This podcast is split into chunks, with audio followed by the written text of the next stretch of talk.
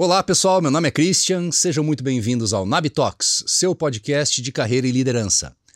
No episódio de hoje nós vamos falar sobre liderança e carreira, e o convidado é o Jefferson Nunes, Director and Head of People Partner Latam do Uber. Esse programa é um oferecimento da NAB Capital Humano, consultoria especializada em recrutamento e lideranças. Seja muito bem-vindo, Jefferson. Pô, obrigado. Bom te ver também depois de bastante tempo. Feliz de estar aqui. Pô, show de bola. Amigo antigo, finalmente estamos nos reencontrando. Pô, um prazer, Legal. meu cara. O Jefferson, pessoal, é, como eu disse, diretor e People Partner Head Latam do Uber. Tem mais de 16 anos de experiência na área de recursos humanos, tem passagens por grandes empresas como Mondelez, Electrolux e Ebanks, experiência na América Latina, Europa, América do Norte e Ásia. Pô, Jefferson, muito legal. Cara, conta um pouco pra gente dessa tua carreira. Como é que você começou? Como é que você chegou até aí?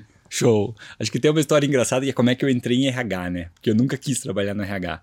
É, sempre que ser engenheiro, é, vindo, acho que desde, sei lá, se, sétima, sexta, sétima série, eu já tinha descoberto isso e falei, vou pro Cefet, né? Tinha ouvido falar e sabia que hoje o TFPR era o lugar dos engenheiros. Então, fiz processo seletivo, né? Me preparei, entrei, fiz ensino médio no Cefet e falei, vou fazer engenharia mecânica. É, tinha o plano desenhado, assim. Uhum. Queria automobilístico, queria ser engenheiro, queria muito trabalhar na Fórmula 1, queria fazer um estágio na Alemanha, começar meu alemão, então assim, tudo bonitinho. Quando eu fui fazer processo seletivo, eu acabei, mecânica era o curso mais concorrido, acabou que é, eu fiz score para passar nas outras engenharias e não passei em mecânica. Aí deu aquela frustração, falei, bom, vou me preparar para o vestibular de meio de ano que é mais tranquilo tava tranquilo, fiz, me preparei e acabou acontecendo um incidente. Eu não paguei a inscrição do, do vestibular. Ah, taxa. Meu pai viajou, pô, não paguei a taxa. Eu era um cara super, assim, organizado, super pragmático. Até hoje eu não sei explicar o que aconteceu, mas assim, esqueci, Nossa. não consegui pagar. Foi uma frustração. E aquilo foi o primeiro, a grande porrada, assim, que eu tomei. E aí um amigo do nada me falou assim, cara, eu vou fazer um curso público do CREA Paraná que é o Conselho dos Engenheiros. Falei, pô, creia. Olhei a, a prova, exatas, eu era ficcionado em exatas. Falei, bora, vou fazer esse concurso, né? Fiz, os caras tinham 20 vagas, tinha milhares de, 3 mil e poucos candidatos, quase 4 mil. Entrei. E entrei junto com uma boa galera, assim, do Cefet também. Meus amigos todos foram para a área técnica, tinha uma vaga no RH. O cara que me entrevistou falou: Acho que você tem um perfil legal, eu vou te trazer pro RH. Eu falei: Cara, tá de brincadeira comigo, pô. que, que é RH? Que, que é RH, né? Eu falei: Pô, agora que eu achei que eu ia ficar perto da engenharia, você me leva pro RH. Fui, fui pra folha de pagamento, deu três meses, começaram uma área de desenvolvimento de pessoas. E aí eu fui para essa área. E ali a minha cabeça foi aquela mudada. Porque eu falei assim: que, que eu vou fazer no RH, né? Onde esse negócio dá para chegar? Uhum. E eu acho que eu tive muito isso, assim, até hoje é algo que me diferencia. Falei, vou começar a pesquisar. Aí comecei a ler muito você RH, comecei a ler é, exame, e aí entendi que assim, a sacada é multinacional. Você quer aperfeiçoar, você quer sofisticar, é multinacional. Falei, vou para onde? Daí tinha né, a Mondelez, que naquela época era Kraft Foods, ali na Kennedy e tal, um hub, assim, né? Uhum. Todas as áreas RH bem desenvolvidas, sofisticadas, isso 2007, 2008. Falei, vou para lá. E aí demorei quase um ano, perseguia todo o time de recrutamento em todas as feiras. Um dia me ligaram de um dia pro outro, falou: tem um processo para amanhã. Eu falei, perseguia todo o time de recrutamento. Todas, me conheciam, né? E aí, assim, turma montada, processo seletivo, bonitinho. Um dia antes, a bendita da pessoa, do recrutador, né? Que hoje eu sou muito feliz, né? É. Me ligou e falou: Eu tenho uma turma fechada para amanhã. O que, que você acha? Eu falei, nossa, vou, né? É sou eu. Fui tinha a dinâmica do ovo, nunca me esqueço até hoje, né? Pô, meu ovo quebrou na dinâmica, aquelas coisas que se fazia antigamente. Passei na vaga, deu tudo certo, entrei e ali foi meu celeiro. Acho que assim, ali foi onde eu desenvolvi assim, todo o mindset de RH, onde dava para chegar, tudo, entendia as áreas, super sofisticado. Naquela época se falava muito, né, acho que sei lá, de cada 10 ou 7, 8 palavras eram em inglês, aquele ambiente global, presidente, né, dos Estados Unidos. E ali foi onde eu desenvolvi. Aí chegou um momento que eu falei assim, a Craft foi para São Paulo, Aí vieram as decisões pessoais, eu tava, enfim, casando, comprei um apartamento em Curitiba, falei, vou arriscar, vou ficar aqui, vou ver o que, que vai dar. Uhum. E aí surgiu um convite, depois da, da Electrolux, de fazer uma mudança. E aí, de novo, né, são aquelas mudanças que eu olhei e falei, pô, eu gosto muito da empresa, era apaixonado né, naquela época, assim, pela cultura, por tudo. Falei, empresa europeia, eu não conhecia nada muito de empresa europeia, tinha aqueles preconceitos que a gente tem, uhum. mas me joguei. Foram oito anos de Electrolux, foram sensacional, assim, nunca imaginava, assim, que ia, né, a história que foi. E eu tinha um objetivo bem claro, assim, que eu tinha aprendido lá na Craft. Falei, quer ser um profissional diferenciado, você tem que trabalhar fora. Você tem que ter uma experiência global. Senão, se você quer agregar valor, você quer ter impacto, e eu trouxe isso comigo. E a Electrolux tinha um programa, e tem, né, de postar todas as vagas, né, deixar aberto para todos os funcionários, e aquilo desde a entrevista me chamou a atenção. E também a área de remuneração, eu tinha entendido que agregava valor, a área de remuneração, que, enfim, era uma área muito estratégica. Eu falei, pô, é isso aí. E você já dominava a remuneração? Já tinha trabalhado com isso? Eu tinha não, muito conhecimento porque ah. eu perguntava muito, ah. eu me envolvia, mas eu não era pessoa de remuneração. Pessoa de remuneração. E aí, tá. três coisas que me chamaram a atenção foi ter escopo regional, porque também eu estava aquilo, eu era escopo Brasil. Quando eu tive essa oportunidade, e aí vão ter as nuances. Era um escopo regional. Falei, pô, região. Vou aprender de região. Sacada. É, vou ter oportunidade de um dia poder trabalhar fora, porque na onde eu estava, só executivos bem sêniores. E vou trabalhar em remuneração, que eu sei que é uma área estratégica. Falei, bora. Então vamos. Fui, foram oito anos, fiquei quatro, tentei inúmeras vezes trabalhar fora, eh, levei vários não, processos que não deram certo. Um dia me chamaram e falaram, cara, tem uma oportunidade. É, a gente vai estar tá tocando um projeto. Eu tinha me envolvido, na verdade, num projeto regional e o time global que gerenciava esse projeto. Aí a gente teve uma parceria super legal, o time enxugou fora e eles falaram assim: o que, que, você acha de vir fazer um After Action Review aqui com a gente? Três meses só para a gente fazer lições aprendidas, a gente quer expandir e finalmente seria a tua oportunidade de ir, né? Uhum. Falei, vou, comer em casa, tudo. Falei, vou dois meses lá, quando chegar dezembro você vai, passa Natal, a gente fica junto e volta. Deu uma semana, isso foi 2015, né? E já tinha quatro anos de Electrolux. Deu uma semana antes de eu embarcar, minha esposa olhou e falou: Quer saber? quando na vida a gente vai morar na Suécia de novo? Eu nunca imaginei. Isso era na Suécia. Aí foi a oportunidade de morar em Estocolmo. Daí ela falou: Quer saber? Eu vou com você. Ah, tô cansada, tal, vou largar tudo, a gente fecha. Se não der certo, a gente volta. Eu volto depois e consigo um emprego de novo. Falei: Bora, vamos então. A gente foi. Três meses virou três anos e pouco. não foi só Suécia. Fiquei três meses, daí três virou seis, virou sete. Quando eu tava para voltar, e aí começam, né, as, a, os aprendizados. Acho que muita resiliência, sempre tá preparado para coisas que, né, que você não sabe ainda quando vão chegar. Acho que deu sete meses na Suécia. Meu chefe um dia sentou comigo e falou: assim, tava pronto para voltar, né? Quase comprando passagem pro Brasil. Daí ele falou, cara, tô com um projeto nos Estados Unidos, a gente vai começar um rollout lá uhum. e eu preciso de alguém de confiança. E assim, o time enxugou, você tá aqui, você já tá na pista, você não é daqui, todos os outros são daqui. O que, que você acha de passar uma temporada em Charlotte, na Carolina do Norte, apoiando North America, né? México, Canadá e Estados Unidos? Falei, nossa. Aí veio aquele, aquele sonho lá de trás, né? De é. Mondra. Eles falaram, pô, os Estados Unidos e tal. Perfeito. Vamos, né? É. Então fui, passei uma temporada lá, passei um ano lá, foi sensacional. Então consegui trabalhar com o time da região toda, consegui deixar um impacto positivo. E aí, quando também, de novo, na hora de acabar, isso, né? Tudo isso deu os três anos e pouco. Aí também um dia me ligou e falou: preciso falar com você. Falei, vamos embora. Daí ele falou: tô com uma situação na Ásia. Falou, cara, e preciso de alguém igual você lá, pra passar um tempo. Singapura. Daí eu falei, cara, Singapura? Nunca imaginei. Falei, o que, que eu vou fazer? Singapura. Cheguei em casa, falei, né? Minha esposa quase ficou pra trás. Falou, o que, que a gente vai pra Singapura? A vida tá resolvida aqui. Achei que a gente ia ficar. Você me falou que tem várias oportunidades. Falei, não. Vai, vai ser legal, vamos encarar. Quando na vida eu vou ter outra chance dessa? Não sei, vamos.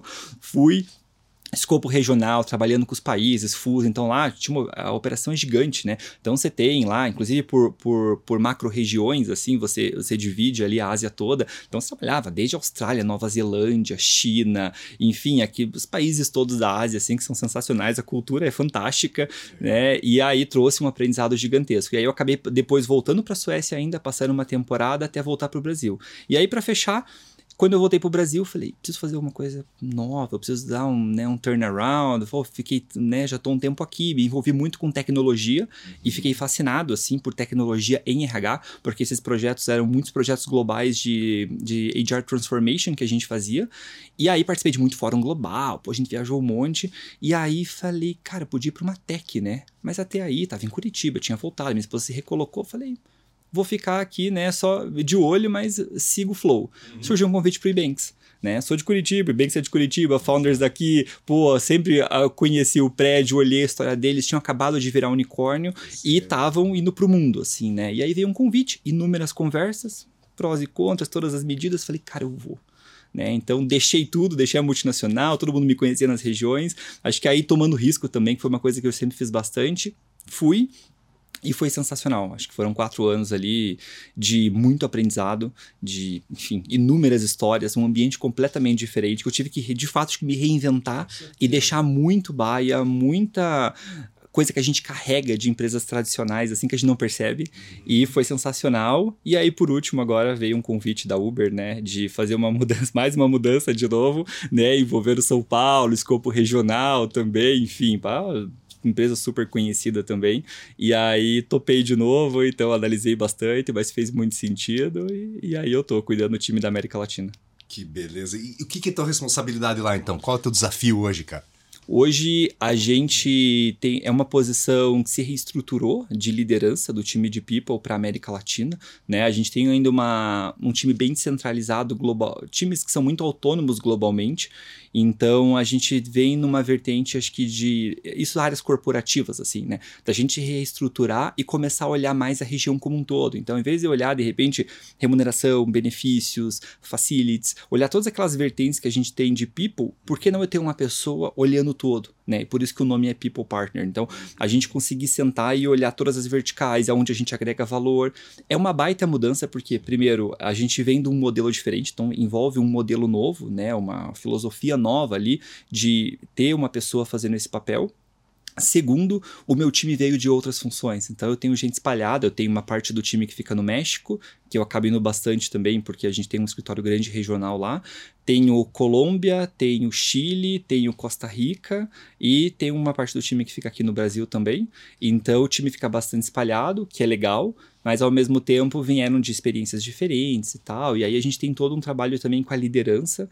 E aí Uber, né, passando por várias, várias mudanças assim, sempre se aperfeiçoando, enfim, trabalhando as estruturas internas, porque sempre está em crescimento, né? É uma tech que começou lá em 2009 e era uma proposta de mudar o mundo, um sonho, e aí isso expandiu, né? Hoje é uma empresa listada em bolsa, com um crescimento gigantesco, foi entrou na S&P 500 há pouco tempo, e aí a gente então vai passando por essas todas essas transformações. Então é um desafio, é um time grande, né? Tem muita gente na América Latina e é um negócio de suas complexidades diferentes, né? Desde países, né, como Argentina, né, que são tem coisas bem peculiares ali, até você tem países, né, que são muito expressivos como o Brasil e México. O Brasil é um país super importante para gente, é um, que tem um fit assim gigantesco, né, com o produto uhum. e acaba se, tendo, tendo, muita relevância. Então a gente sempre está muito ali, o Brasil sempre é listado nos calls globais, assim, as nossas cidades, então é super importante.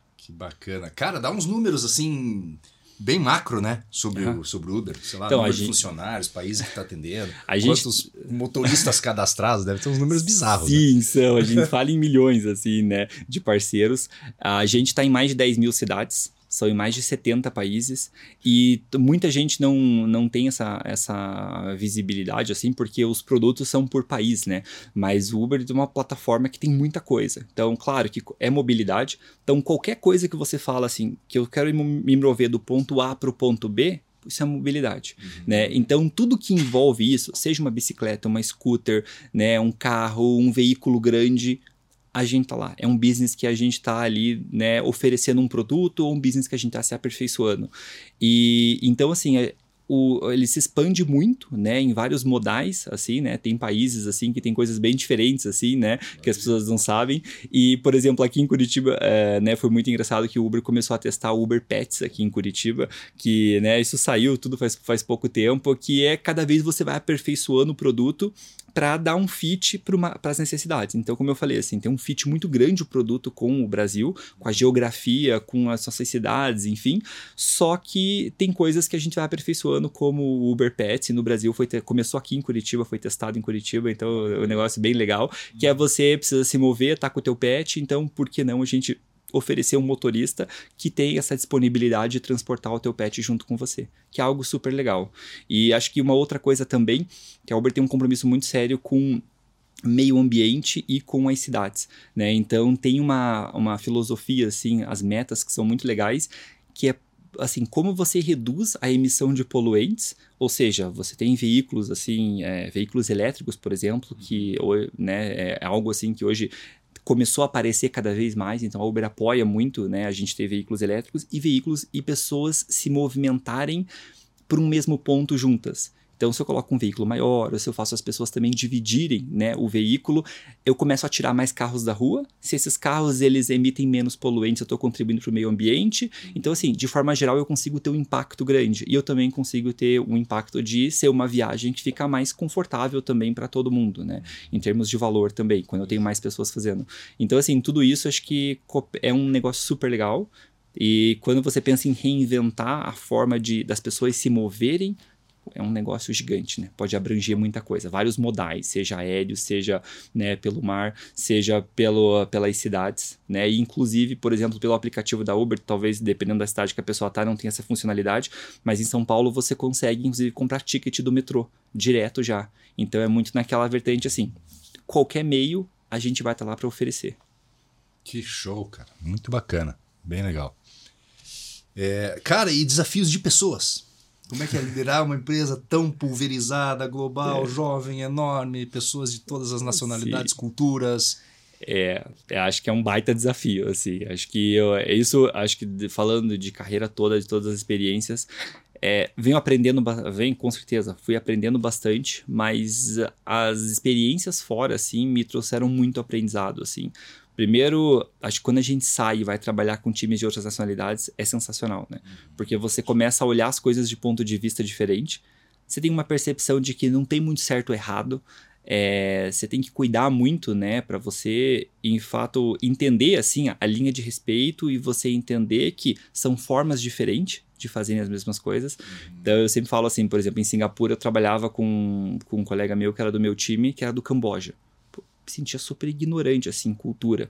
Porque, pô, sempre dividia como era a história, toda a situação, tudo que eles passaram, né? Pô, ele foi morar fora. Então, cada vez que a gente almoçar, que dividir, eu pensava assim, nossa, como eu, eu preciso aprender, né? Como isso faz diferença? E isso vai moldando comportamentos, vai moldando, enfim, ambições, sonhos. E aí, quando você traz isso para um ambiente que você tem pessoas de, muito, de várias nacionalidades, por exemplo, quando eu estava na Suécia, a gente tinha um escritório global, é o escritório global lá, né, da, da Electrolux, quando eu trabalhava lá, e você tinha, assim, mais de 60 nacionalidades no mesmo escritório. Então, você tinha reuniões de 10 pessoas que você tem oito nacionalidades diferentes. E é um ganho absurdo, mas também é um aprendizado enorme, assim, porque começa pela língua língua, né? Por mais que a gente fale inglês, mas a, inglês não é a língua nativa da maioria, né? Pelo menos no ambiente que a gente estava. Então você tem que cuidar, por exemplo, uma conversa de feedback, é um baita desafio. Então você senta para falar com uma pessoa, para alinhar expectativas, para alinhar uma promoção, para alinhar um feedback duro. Uhum. Você está acostumado a fazer na tua língua. Quando você está com um time global, um time de nacionalidades diferentes, ou o próprio time, né, que hoje eu tenho mesmo, é um time Latam, as pessoas se comportam de forma diferente, elas se abrem, elas se abrem, elas a transparência, ela é muito diferente também. E aí você fica tentando fazer as leituras, você fica tentando colocar as palavras, tá falando inglês. Por mais que você fale inglês super bem, a forma que você coloca os adjetivos, a forma que você fala, ela pode soar diferente de acordo com a, enfim, a nacionalidade, de acordo com a, a própria forma que aquela pessoa aprendeu inglês também, né? Enfim, então é, é, delicado. É uma aula, assim, sabe? Diária de expressão. Então, acho que isso começa na comunicação, como eu falei. Acho que primeiro, eu, na verdade, primeiro de tudo é o aprendizado. Acho que você aprender que, assim, você tem que cuidar, você tem que expandir os seus horizontes, você tem que entender que tem várias formas de fazer as mesmas coisas e os comportamentos não tem certo e errado. Cultura é cultura. O segundo, eu acho que é você entender que a comunicação é chave, é essencial. E você tem que cuidar muito da comunicação. Mas você acha, não, eu falo inglês super bem. Não, não é bem assim não é só falar inglês. Então você tem que cuidar muito, né? E acho que fora tudo isso, tem sempre o desafio de que você não vai conseguir, nunca você vai conseguir agradar todas as pessoas, né? Sim. Então, acho que os grandes desafios, assim, de liderança de pessoas partem muito por aí, né? Você sempre tem que estar alinhando expectativa, sempre vai ter alguns que estão bem, talvez felizes, porque estão motivados, ou estão entregando, né, de acordo com o que você está esperando, outros que não, e tá tudo bem, você tem que gerenciar isso. Então, acho que eu, eu sempre digo assim, as pessoas falam, como é que é trabalhar fora? Como é que é ter experiência? Eu falo, legal, é sensacional. Mas assim, vai te causar estresse no começo, vai te tirar muito da zona de conforto, porque quando você faz isso na tua cultura, no teu país, você tem um ambiente mais controlado. Quando você expande isso para região Latam, você tem algumas similaridades. Quando você joga isso num ambiente global, pô, e assim, se adiciona várias complexidades em tudo isso. Uhum. Que show, cara. Que bacana. É... Cara, você trabalhou, né, e desenvolveu o início da tua carreira, ou até metade da tua carreira, vamos dizer assim, trabalhou em grandes empresas, indústrias multinacionais, empresas estabelecidas, com política de RH sofisticada e etc. De repente você vira a chave, vai para o mundo de tecnologia, empresas tudo bem que gigantes também, né? Mas assim, com uma cultura diferente, um pace das coisas diferentes, uh, talvez as políticas ainda em construção. Uhum. É, conta algumas situações engraçadas aí que você é, viveu na tua adaptação. Legal, legal. Não, isso dá, dá muita conversa. eu E como eu, eu fui, eu entrei em RH por acidente, eu sempre tenho uma visão crítica do RH. Eu sou muito crítico. Eu, eu gosto sempre de falar sobre RH, falar das vertentes, falar de remuneração, porque, enfim, eu tenho sempre, ainda hoje eu trago essa visão crítica, porque eu acabei entrando no RH e fui por acidente e fiquei. Então, quando eu fiz essa mudança para tech, sendo bem sincero, assim, foi chocante no começo. Super chocante. Das coisas mais simples das coisas mais complexas. Então, assim, das coisas mais simples que eu posso te falar, processo seletivo. Falei, que roupa que eu vou, né? Quando eu comecei. Porque eu falei, cara, como é que eu vou vestido, né? Pô, uma técnica, galera descolada tal. E aí tem uma história engraçada que, assim, eu não sabia como ir, porque eu vinha de empresas mais estruturadas, tradicionais. Falei, pô, uma posição de liderança, enfim, um cargo importante, eu vou ter, vou ter um time grande como é que eu vou vestir? Não posso ir de camiseta. Na minha cabeça, posso ir de camiseta, de uhum. tênis, né?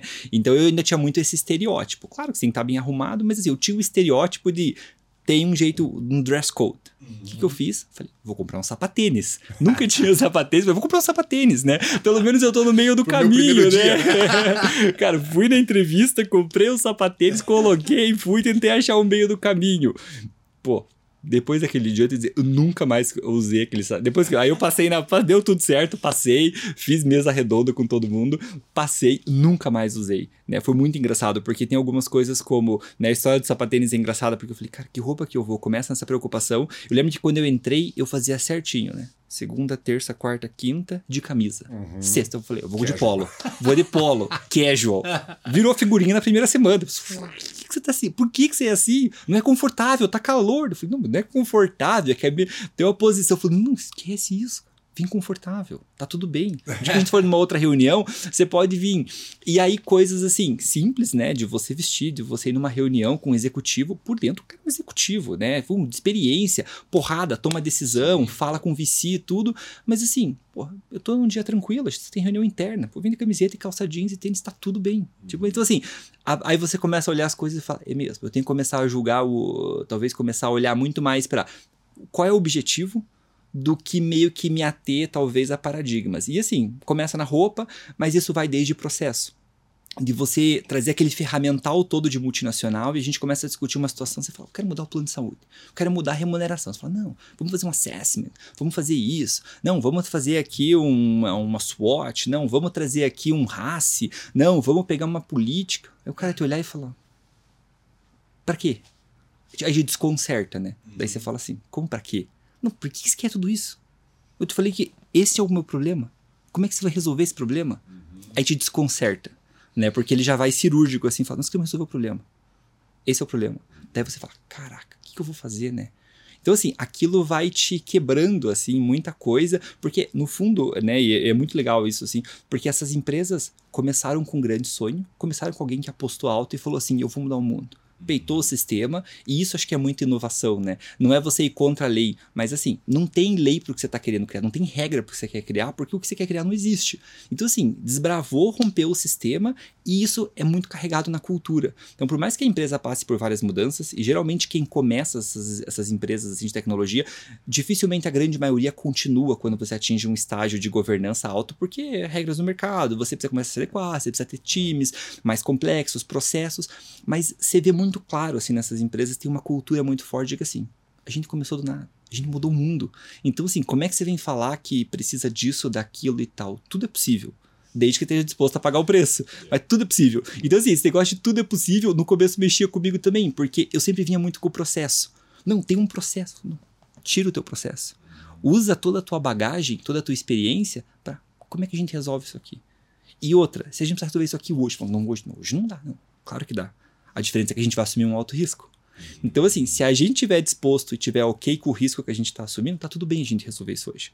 Se a gente tiver 15, 20 dias e disposto a esperar, você vai vir com uma solução sofisticada e mitigando esses riscos. Mas sim, tudo é possível. Se a gente quiser fazer, inovar e virar a mesa e falar, é amanhã, eu vou mudar o plano de saúde de todo mundo amanhã, dá para fazer? Não, não dá. Não. Dá. Dá, dá. Dá, dá. Uhum. Mas assim, você vai assumir um risco alto, né? Inclusive uma exposição talvez desnecessária. Então, assim, uhum. esse tipo de discussão parece simples, mas assim, ela quebra os seus paradigmas, ela te faz trazer muita acho que muita, muita experiência anterior para julgamento, aí você começa a vir num posicionamento diferente. Então tudo dá mas a gente tem os riscos, né? Então assim, essas coisas acho que são, acho que vão pegando assim e vão te desmontando. E outra coisa que acho que essas culturas têm muito assim que são legais é o feedback, né? A cultura de transparência.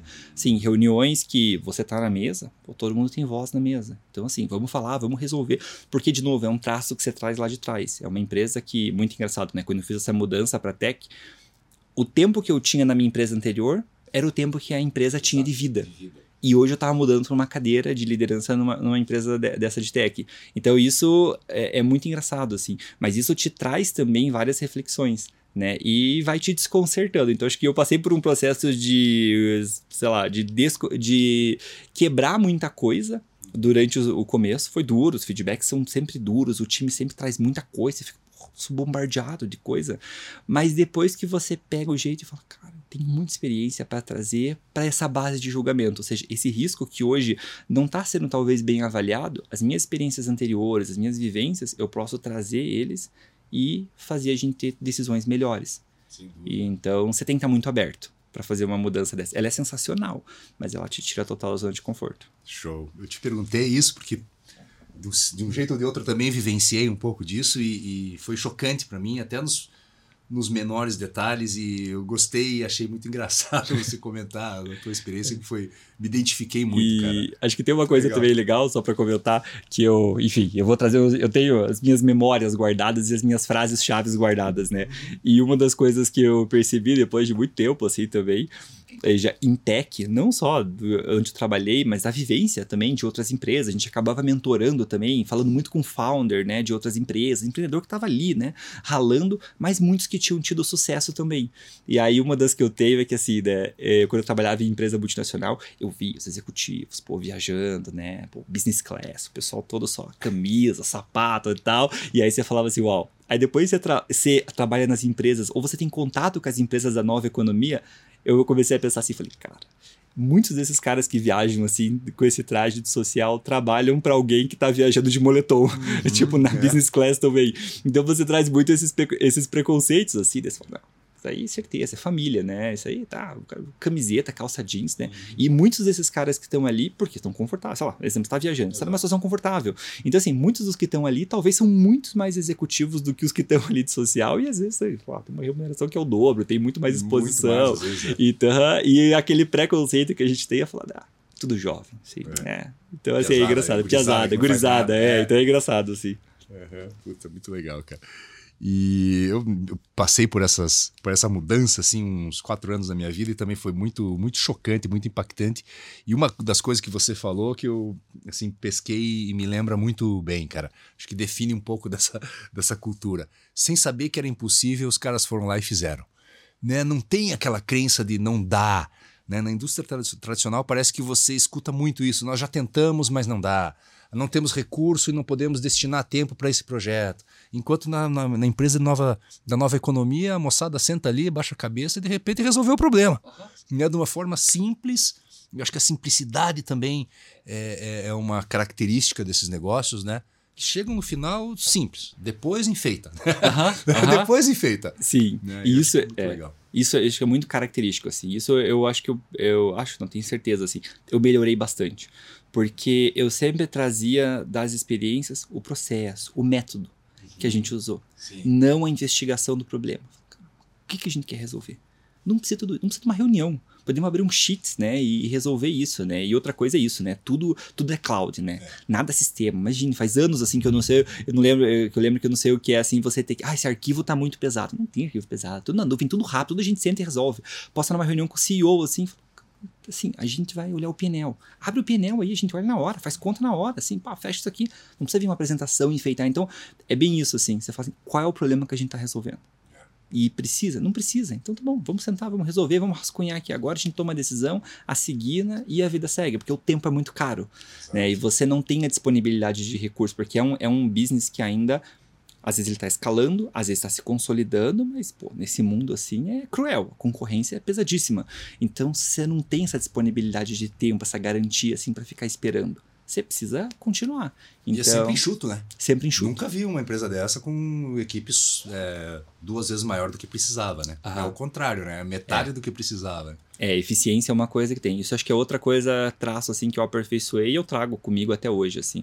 Sempre você pensar sobre eficiência, sobre o que faz sentido, sobre a gente tá gastando tempo das pessoas de forma adequada e trazendo para esse olhar simplista, assim, o mais simplista possível. Inclusive para comunicação isso faz toda a diferença, né? Quanto mais simples possível, quanto mais né, você tiver o problema delimitado, mais rápido vai ser de resolver. Show. Cara, eu me lembro do começo da minha carreira. Obviamente não existiam as empresas de tecnologia essas como a gente, que a gente, né, das quais a gente está falando, e o desejo dos, dos universitários naquela época era passar num programa de trainee de um banco, ou de uma indústria tradicional, como algumas uh -huh. que nós conhecemos, ou o próprio uh -huh. que você trabalhou, uh -huh. era o, o, assim, o, o início de carreira perfeito para aquela geração. Eu vejo que hoje, conversando com as pessoas, eu vejo que hoje as pessoas, os jovens talentos, eles estão olhando muito mais para empresas de tecnologia com impacto global, sem barreiras, do que para essas empresas tradicionais. É, como é que gerencia, cara, o número de aplicantes que vocês devem ter por vaga? Como é que trata essa informação? Que trata dignamente, né? É, é, é um baita desafio, né? E, e cada vez mais vê que as empresas de tecnologia, da nova economia, assim, veio trazer essa perspectiva de alinhar seus valores com a empresa, né? Então, cada vez mais você tem que conseguir sofisticar os seus processos, não para eles serem mais complexos, mas para você de fato assim identificar o perfil que vai ser o, o melhor o, o, melhor possível, a tua melhor aposta para aquela posição. E aí eu digo isso porque até em de tecnologia, você tem a empresa que está começando, e eu lembro, né, tive contato com algumas, até conheço assim, tô naquele estágio inicial. Então assim, eu tenho um sonho. E eu quero, eu te vendo o sonho. A gente pode chegar na lua, mas eu tenho um sonho é um perfil de profissional. Sim. Então, assim, eu preciso de alguém que quer viver a causa, alguém que se apaixonou pela ideia e falou: vamos comigo, você vai trabalhar muito. Mas a gente tem uma chance aí de romper, assim, e realmente e, e chegar em lugares assim que a gente nunca pensou. Você tem uma, um estágio que você está sofisticando mais, você tem processos, tudo, é um outro perfil de profissional. Só que mesmo assim você tem aí essas nuances de cultura, de perfil. Então, você tem muito candidato que se aplica, de fato, sempre tem. Né? Eu até olhava muito assim falava, nossa, empresa de tecnologia é meio que um clube, né? Parece que elas são fechadas, assim. Uhum. Você vê as pessoas se movendo entre elas, né? E eu lembro quando eu quis entrar, né? Quando eu olhei, eu falei, pô, é difícil, quando você tá é difícil, né? Você é de firma, né? A gente fala de firma, você é firmeiro, né? Você, você, ah, vamos trazer você, né? O cara vai vir com ideia quadrada, vai querer quebrar o processo, vai quebrar a inovação, enfim. Então, é difícil você entrar. Só que, claro, né, pode ser um, um preconceito, mas por trás disso tem muitas vezes de pessoas que vieram, talvez não conseguiram entender bem assim o momento, o que representa aquela mudança, veio de uma empresa tradicional e não deu certo depois que sair. Então acho que o desafio de fato, a gente tem muita gente que se aplica nas vagas. É assim, como é que você vai conseguir ter um processo legal, conversas sinceras, transparentes, e você vai conseguir identificar que, assim, ser muito realista, mas identificar, assim, aquele é o candidato que a gente quer. Eu lembro que, e posso falar muito, porque foi recente, assim, do meu processo, foi muita conversa, a gente conversou várias vezes, foram assim, inúmeras conversas com pessoas diferentes, conversas produtivas, sempre não de muito tempo, mas assim, super transparente. E eu lembro que assim, como eu já vinha de uma tech também, né, então essa é a minha segunda tech assim que eu, te, que eu tô trabalhando, uhum. então assim, eu já tava super tranquilo, porque eu tava bem, né? Então Sim. você já super transparente, já fala direto, já faz perguntas, se prepara. E acho que aquilo também deu conforto também para recrutadora, no meu caso, assim, tava no México e tal, mas deu um match muito grande, tinha muito tempo de empresa, então ela tinha uma cultura muito forte, assim, muito clara, assim, os valores, enfim, a filosofia de trabalho, e aí a gente conseguiu dar esse match. E eu sei que cada vez mais a gente quer fazer isso. Claro que pelo volume, muitas vezes você tem que usar alguns filtros, algumas coisas. E aí, né, enfim, tem as palavras, acho que tem a preparação dos currículos, tem as aplicações, mas acho que é uma, um mix, assim, de você usar, assim, essas ferramentas para você conseguir chegar num grupo de candidatos, talvez sejam os mais ideais, mas você tem que fazer um, um refino bem legal, bater um papo e melhorar sempre o teu, teu feedback, né? Como você dá a devolutiva. Porque às vezes a pessoa tem skills excelentes para vaga, tem uma experiência sensacional, só que realmente ela não tá no timing, não tá no momento, e então, assim, tem critérios claros ali que não vai dar certo, não é o momento. A gente quer alguém talvez mais desbravador, é. você já tá muito num momento assim mais estável, então pô, acho que não vai funcionar, né? Então depende do momento da empresa. E acho que eu, eu vi em ambas experiências assim que isso é fundamental. Caso contrário, se você não conseguir conseguir identificar daí esse match, você vai ter uma frustração de ambos os lados. Então, assim, esse é o desafio. Acho que não tem receita. Uh, ninguém faz isso, eu vou dizer assim, 100%. A gente sempre quer melhorar, mas é um baita desafio. Como é que a gente identifica isso, esse match de, de cultura, né? De valores e de momento também. Como é que faz um plano de carreira, cara, numa empresa, num pace tão acelerado como as empresas de tech? Porque uma coisa é você estar tá numa Electrolux da vida e olhar para frente e falar, puxa, daqui 10, 5 anos eu posso estar aqui, planejar isso, enfim, né? tive aí com, com o Leandro aí, CEO América Latina da Electrolux, né, teu amigo. Ah, legal. E, pô, o cara contou a história dele, poxa, viajou por tantos países, saiu, voltou, quer dizer, uma, uma trilha de desenvolvimento gigante. Numa tech não é assim, né? Porque eles não têm tanto tempo, a gente não sabe nem se a tech, talvez o teu caso, né, vai estar tá de pé daqui cinco anos. Né? E como é que adapta um plano de carreira que seja ao mesmo tempo interessante, justo para os talentos e, e que seja possível realizá-lo. Boa, boa. Não, esse é um, é um ponto bem interessante. Eu tive uma coisa assim também, acredito que muito porque eu entrei em RH por acidente, assim, eu sempre quis pensar assim, pô, aonde, que, que eu quero, né? Onde eu quero chegar? Então, o que, que vai me fazer ser completo? E depois de trabalhar muito tempo, e tudo isso me levou a ter, se, conseguir ter essa visão legal quando eu entrei muito é, é, em tech. Mas eu sempre tive muito essa preocupação, assim, também, de não me apegar a um cargo, a uma, sei lá, eu sou o diretor, não, não sou diretor, eu tô como diretor, mas assim, eu sou um profissional, eu faço, tenho, sei lá, sou um líder em RH, eu, eu tenho isso e aquilo, são as minhas qualidades, mas assim, nesse momento eu sou um diretor. E como é que eu vou completando a minha carreira para deixar ela, ou seja, as minhas experiências, para eu ser o mais flexível possível e ser completo. Porque no fundo eu entendo que carreira, e eu sempre olhei dessa forma, você tem um produto para oferecer, você é uma empresa, que é você mesmo. E o teu produto é o teu trabalho. Então, ou seja, eu sempre procurei mirar assim, aonde quem está em RH, por exemplo, quando eu entrei em RH, quem está em RH que agrega muito valor. Claro que você olha às vezes para remuneração, que você pensa, pô, quem tá ganhando muito dinheiro, né? Quem tá ganhando bem, quem é super valorizado, não pelo dinheiro em si, mas porque pô, essa pessoa está oferecendo um produto que agrega muito valor. E aí olhando para essas experiências, para essas vivências, e eu sempre gostei de pesquisar, de ver, de me preparar, falei, esse cara fez o quê, né? né? Passou por onde? E aí eu fui identificando essas competências, enfim, essas experiências, como eu falei, pô, remuneração, pô, é uma área legal, então agrega, né? Que tem uma senioridade legal, que tá com a estratégia, interessante trabalhar, uma vivência internacional e tal. Então você tem que se munir, acho que, de vários conhecimentos, várias vivências para você estar tá preparado para múltiplas, acho que posições assim, né, para você estar tá completo. Quando você vai para tech, isso isso é geral, carreira. Quando você vai para tech, acho que isso se torna muito verdade, porque você não pode querer olhar cinco anos, dois, às vezes nem um ano direito. Uhum, uhum. Você, tem, tá, você tem que viver hoje. E acho que isso foi uma grande mudança que eu, eu tive uma mudança mental assim, né, que eu me preparei, que eu falei assim, eu vivo hoje. Né? E, ou seja, eu tenho que ter certeza que a decisão que eu tomei, que as experiências que eu estou vivendo, elas me fazem um profissional mais completo. Se eu tiver certeza que assim, estou liderando time, o time está crescendo, me tornei líder de líderes, estou tendo experiência de trazer outras áreas. E ali eu fui tendo várias outras áreas. Comecei com uma área de folha, remuneração, depois facilities foi vindo, e aí a gente tinha todo o investimento que a gente faz, o custo e tal. Aí a gente come, começou a ter desenvolvimento, uma hora entrou também. Então, assim, todas são experiências que foram geradas. Ou seja, aonde eu vou estar daqui dois, três anos, não sei. Mas pelo menos o que eu estou fazendo hoje está agregando para um plano que é ser um profissional completo, que é ter experiências que eu sei que são bem reconhecidas no mercado, que agregam valor. E independente se aqui funcionar ou se não funcionar, eu sei que eu tenho a minha, eu tenho uma alta empregabilidade pelo que eu tô, pela, pela história que eu estou construindo. E acho que trabalhando em tech pelas também, competências, tá? pelas competências. E trabalhando em tech também a gente começou a olhar muito, acho que a, as culturas são muito fortes, você aprende a contar história, né? E contar história no bom sentido, é falar assim, aonde isso faz sentido para um objetivo, né? E carreira acho que é muito isso, assim. Você tem que ter o um objetivo, assim, pô, eu quero trabalhar em RH, tá? Mas assim, o que eu quero fazer, né? Eu quero ser um líder em RH, eu quero estar tá mais, eu quero contribuir, mas eu quero estar tá mais restrito à minha região, eu quero ir para o país, eu quero ir para a região, para o mundo. E aí é a tua história que você vai contando. Então, se você tem um objetivo, e esse objetivo pode ir se refinando, né? De querer ser um líder, chegar numa posição XYZ.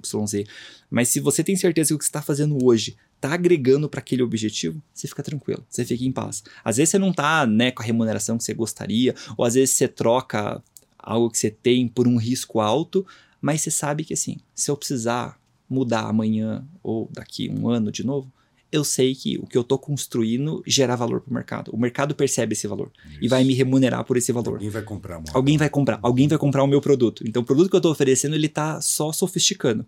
Inclu algumas techs, né, de empresas menores, assim, tem planos agressivos, em algum momento não dá certo. E aí você tem que fazer alguns movimentos. Enfim, tem pessoas que, ah, começou um projeto, sei lá, mais para um, um, projeto específico que é uma inovação, essas inovações não dão certo. Tem uma aceleração de fornecedor, do mercado, às vezes até termos políticos assim, alguma algo que é aprovado, que é criado, começa a empatar muito um projeto desse e infelizmente às vezes esse profissional acabou não a proposta que ele começou, ele se vê ela totalmente diferente e ele acaba tendo que optar para ir para o mercado, enfim, acaba tendo que optar de fazer alguma negociação. Se ele vem de uma carreira completa, e eu acho que o momento que ele viveu, por mais que foi um projeto que não deu certo, trouxe uma experiência, trouxe um conhecimento, trouxe uma networking legal, assim, cara, você vai se recolocar. Então eu sempre, e eu sei uma coisa que eu sempre procurei ter assim como referência, falar quem é muito bom naquilo que eu faço, né? Acho que desde quando eu comecei assim, por exemplo, quando eu vi a, a Craft, né? Falei, pô, RH, RH multinacional.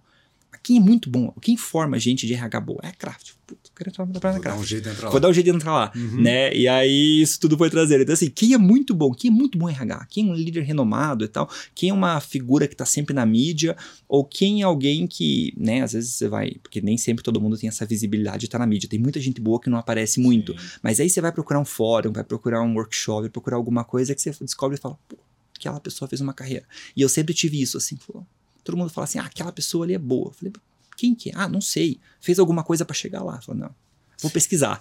Então, eu tenho LinkedIn há muito tempo também, né? Eu tenho LinkedIn desde 2009, quando eu entrei multinacional, sempre usei o LinkedIn, e desde quando eu comecei a usar o LinkedIn foi sensacional, porque eu vejo os nomes das pessoas, eu vi as carreiras, assim, eu vi um nome e falei, essa pessoa é referência. O que, que ela fez? Aonde ela se formou? Por onde ela passou? Né? Da onde ela começou? Né? Quando eu entrei em tech, eu tinha muito isso com as empresas, né? Eu tava num lugar assim, daí eu vi um nome assim, falei, pô, isso aqui é uma automação. Aí eu virava aqui tal empresa, nunca ouvi, eu pegava o nome. Depois eu pesquisava. Daí eu jogava do LinkedIn. Daí eu achava os founders. Falava, esses caras vieram da onde, né? Brotaram essa ideia de onde? Se formaram aonde? Essa empresa teve investimento? Ah, foi esse VC que investiu. Ah, certeza. Então você começa a criar tudo isso. E eu acho que tudo isso vai te dando conhecimento, vai te dando experiência, vai agregando na tua carreira claro. para as tuas conversas. Sei lá, a hora que acontece alguma coisa, você precisa se recolocar, você vai estar tá muito mais preparado, assim, né? Muito mais claro com os seus objetivos. Mas como uh, é, é, isso, assim, você não vai conseguir. Uma empresa que está em franco a fase de expansão, não adianta, não sofra querendo olhar cinco anos. Tem empresas que, dependendo de como estão, até você falar assim, qual é o plano, qual é o orçamento do ano? O cara fala, cara, gente tem um target aqui. Uhum. Mas assim, vamos viver hoje. Né? Eu já vi muito isso também, assim. Você chega em agosto, setembro. Aí quem veio de empresa tradicional, vi alguns executivos já fazendo isso, assim. Vamos começar a fazer o budget do ano que vem. O cara falou, cara, tô no meio do jogo ainda. Uhum, tem, o, tem o quarter todo, o último ainda. Diz que ia falar do budget. E tô é, atrasado, quer dizer, Que referência que você quer? Esquece. Falou, vamos viver, vamos pro campo, vamos pro, né, vamos lutar pelo quarto, vamos fechar o ano bem, assim. Claro que a gente começa a fazer planejar, mas assim, para de pôr muita ênfase, de gastar tempo, arrumar reunião pro ano que vem. Vamos ver hoje, hoje, agora. O jogo tá sendo ganho agora, né? O ano que vem tá a referência do ano que vem tá sendo construída agora. Você tá em agosto, você quer parar, quer fazer um monte de reunião para replanejar planejamento, beleza, a gente pode fazer um replanejamento, a gente pode olhar, mas assim, calma. Exato. A gente está numa outra fase de expansão. Então, acho que esse mindset, assim, quem muda, quem quer construir uma carreira em tech, você tem que estar tá preparado, assim. Você tem que ter certeza que você faz boas opções, mas viva o hoje. Muito legal. Cara, Jeff, super legal essa tua resposta e eu acho que é, funciona e está funcionando para ti e funciona uhum. para muitas pessoas que são protagonistas de suas carreiras. Porque você deixou uhum. muito claro assim que ao, ao é, migrar de projetos, o teu interesse sempre foi adquirir ou vamos dizer assim, sofisticar o teu é, eu empresa, né? É. Para que teu passe fosse valorizado e você pudesse servir outras é, outras companhias com o teu know-how. Muito legal, né? Infelizmente, esse povo mais antigo, acho que ele não tem essa visão, né? Eu, quantas vezes eu escutei em sala de reunião, de entrevista, puxa, a empresa nunca me pagou um treinamento. Amigo, você está esperando a empresa te pagar um treinamento para se desenvolver e nessa passaram cinco anos. Exato. Em cinco anos é uma vida, uma é uma startup, vida. né? É uma vida. É, é legal ver gente que tem essa visão versus. Infelizmente, o pessoal mais. e acho que tem uma coisa também que é engraçada que eu aprendi bastante, assim. E eu uso isso nas minhas frases lá anotadas, assim, que é você tem que tomar risco. Claro que risco calculado, claro que depende do momento que você está de fase de vida, da tua família e tudo, mas assim, você quer crescer. Tem, tem gente que não tem o objetivo de crescer. Ou, não de crescer, a pessoa quer crescer, mas não quer crescer de posição, de remuneração. Às vezes não quer ter assim, um monte de responsabilidade, porque você vai ter que pagar o preço, você vai ter uma jornada para chegar lá, você tem que se preparar. Às vezes anos que ninguém tá vendo para chegar numa fazer movimentos que as pessoas não entendem para chegar numa posição lá. Tem gente que não quer e tá tudo bem. Tá tudo bem, você tá ali, você vai ter uma carreira legal, você vai ter, enfim, a tua remuneração pode ser boa, mas você vai dedicar tempo talvez para outros movimentos, mas não esses movimentos, né, enfim, de crescimento. Mas quando você quer fazer esses movimentos de crescimento, eu digo de escopo, de responsabilidade, você tem que aprender a tomar risco também. E é uma linha muito tênue. Cada um tem que saber o risco que toma, mas você tem que tomar risco, porque muitas vezes você vai ter que fazer tomar decisões que talvez as pessoas não vão concordar, talvez o mercado vai olhar, teus colegas vão olhar e falar, você é louco, você vai assumir outra área, né? Você tá tão bem aqui, você tá ganhando bem, né? Pô, agora você tem uma vida estruturada. Mas assim, você tem um objetivo claro que assim, não é só, não é dinheiro, né? Acho que nunca pode ser só dinheiro. Claro que dinheiro é importante, traz conforto, benefício para tua família, teu, teu, é o reconhecimento pelo teu trabalho. Mas você tem que ter um objetivo ali de longo prazo e às vezes aquele obje fazer aquele movimento você vai ter que tomar um risco, um risco de fazer uma mudança, um risco de às vezes ter um, ter um renome na empresa que você trabalha e falar, cara, mas aqui, aqui eu não chego lá. Aqui eu chego nos próximos anos, mas assim, aqui não é um caminho para chegar onde eu quero, né? Então eu vou ter que fazer esse movimento, por mais que me doa, mas eu vou ter que fazer esse movimento. Então você tem que tomar risco, às vezes, né? É importante essa tomada de risco, essas pivotadas que você dá. E elas têm que serem bem analisadas, acho que quanto mais o tempo vai passando, de maturidade, você tem outras coisas para ponderar, né? Como eu falei, assim, você vai fazendo, enfim, você vai ter talvez tua moradia, você vai ter tua família, mas acho que é importante, assim, você cuidar para o colchão não ficar tão quentinho, né? Eu, eu particularmente vi muitos executivos, assim, de grandes empresas que tinham uma vida sensacional, legal, mas assim, ganhava muito bem, mas ele estava muito nichado, ele estava muito específico. E aí, nessa transição de carreira, o mercado. E ele perdeu a noção do mercado. E o mercado lá fora já não paga o preço que ele está cobrando pelo produto que ele oferece. Né? Porque ele ficou muito nichado. Então ele está ali, tem o carro da empresa, tem uma remuneração que ele acha que é uma remuneração às vezes alta. Então, pô, eu tô aqui, eu ganho 30, 40, 50. Ele acha que ele tá no, na ponta, né? Top, no top. Mal sabe o mundo que tá lá fora.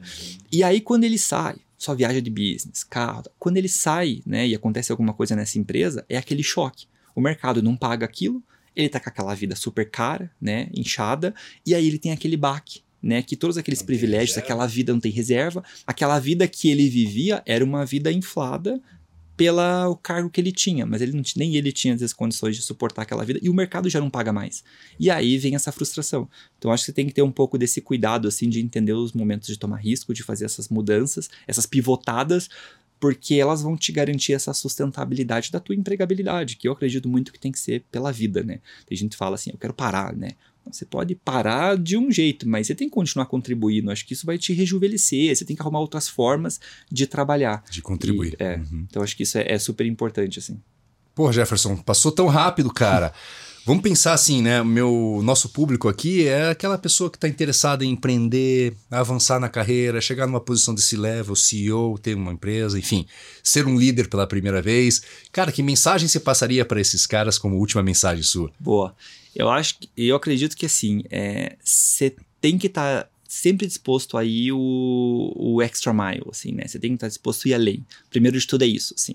Você não pode querer seguir uma receita e falar é isso. Não. Assim, ah, porque me falaram que tem que ter três anos disso, daquilo, ou que eu tô fazendo, assim, eu acho que tá bem. Não, você sempre tem que querer ir além.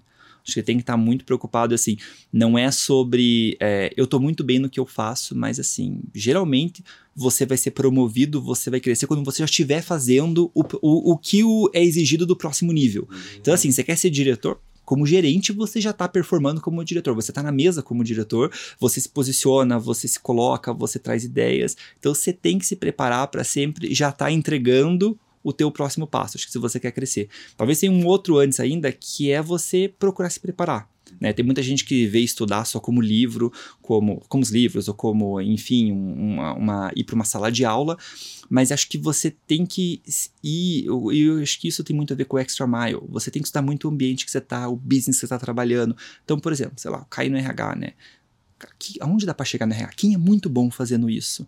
Né? Você tem que estudar. De repente você tá ali num ambiente, eu caí em alimentos, assim. Pô, mas começa a estudar, começa a ver, procura as pessoas, pega o grupo de executivos, procura ver o que eles fazem, né? Tipo, olha as pessoas no LinkedIn, olha as carreiras, se prepara, porque a hora que você tiver uma chance de sentar na mesa, pode ser no almoço, não tinha vaga para sentar em lugar nenhum sobrou uma cadeira do lado de um executivo de um diretor sênior, né? Você é analista, coordenador. Cara, tua chance de ouro, a bola tá quicando. Você tem que saber, você tem que assim, a conversa não pode morrer. Você não pode estar ali não ser notado, mas você tem que se preparar. Então você tem que ir para uma reunião preparado, você tem que estudar, eu acho que muito assim a, a pessoa, a condição, o business, para você estar preparado para fazer boas perguntas. E acho que isso é o que vai te diferenciando, assim. Eu percebo que muito da, das oportunidades que eu tive, por exemplo, foram sensacionais, eu sou super grato por elas, mas elas nasceram lá atrás, assim, e teve muito trabalho de preparação, né? Então, por exemplo, sei lá, vou ter uma reunião com você, né, com o Kim, de repente. Eu falo assim, pô, vou dar uma olhada, será que ele tem, como é que é o LinkedIn dele, né? Será que ele tem rede aberta? O que, que ele gosta de fazer? Porque, assim, eu sempre me preparo e falo assim, o assunto não pode morrer. Se de repente ele falar assim, acabou, e eu tenho mais 10 minutos com ele, acho que eu tenho que estar sempre preparado para trazer o assunto. Então, sei lá, gosto de golfe pô, vou falar sobre golfe, fui na Top Golf, joguei, o que, que você acha? Então, assim, alguma coisa eu tenho que conseguir conectar para trazer. Então, acho que primeiro de tudo é você ter essa, essa cabeça aberta, assim, para você ir o extra mile. Você tem que pesquisar muito o ambiente que você tá, o momento que você tá, a tua empresa, quem são os executivos, o que, que eles fazem, quais são os assuntos do momento, e isso ninguém te fala. Muitas vezes, mas você tem que saber qual que é o business, você tem que saber o que está passando na cabeça deles, assim, porque a hora que você tiver um espaço na mesa, você tem que ser notado, você tem que contribuir e acho que você tem que. O que é muito difícil também saber esperar. Né? Às vezes você está ali construindo uma história, numa. Sei lá, te deram uma oportunidade que você sabe que é sensacional. Mas não estão te pagando ainda. Mas espere, né? Tenha uma visão de longo prazo, porque a experiência, o projeto que você está, quando você colocar ele na tua história para vender lá na frente, numa entrevista, num momento, pô, aquilo vai valer muito. Então, às vezes, essa ansiedade, assim, também, só pela remuneração, ela atrapalha muito a conclusão dos projetos. E eu percebo muito que várias vezes, quando, né, no, no momento, quando a gente está entrevistando, ou quando a gente vai né, para uma entrevista, enfim, os detalhes ali, né, a conclusão, o início, meio e fim do projeto, que é de fato, se você aprendeu assim, né, as lições, enfim, se você entregou, quem fez e o que você faria diferente a próxima vez é o que faz a diferença. Então, assim, acho que o quão você consegue ter paciência às vezes para esperar, né? Você tá num projeto sensacional e ninguém gosta de esperar. Mas então acho que você tem que ter um pouco dessa se policiar assim com essa paciência e acho que você consegue ter paciência quando você tem uma visão de longo prazo assim. Jefferson, que honra, cara, que prazer conversar Valeu. contigo, reatar, né? Faz tempo que a gente não se falava. Foi, foi muito bacana o bate-papo. Desejo muito sucesso para você aí nos Valeu. próximos passos. Um ótimo ano e a gente vai manter contato, claro. Assim chegamos ao final de mais um Nab. Se você gostou do conteúdo, curta, compartilhe, assine o canal. Se quiser falar sobre recrutamento e desenvolvimento de lideranças, entre em contato conosco. Obrigado e até a próxima semana.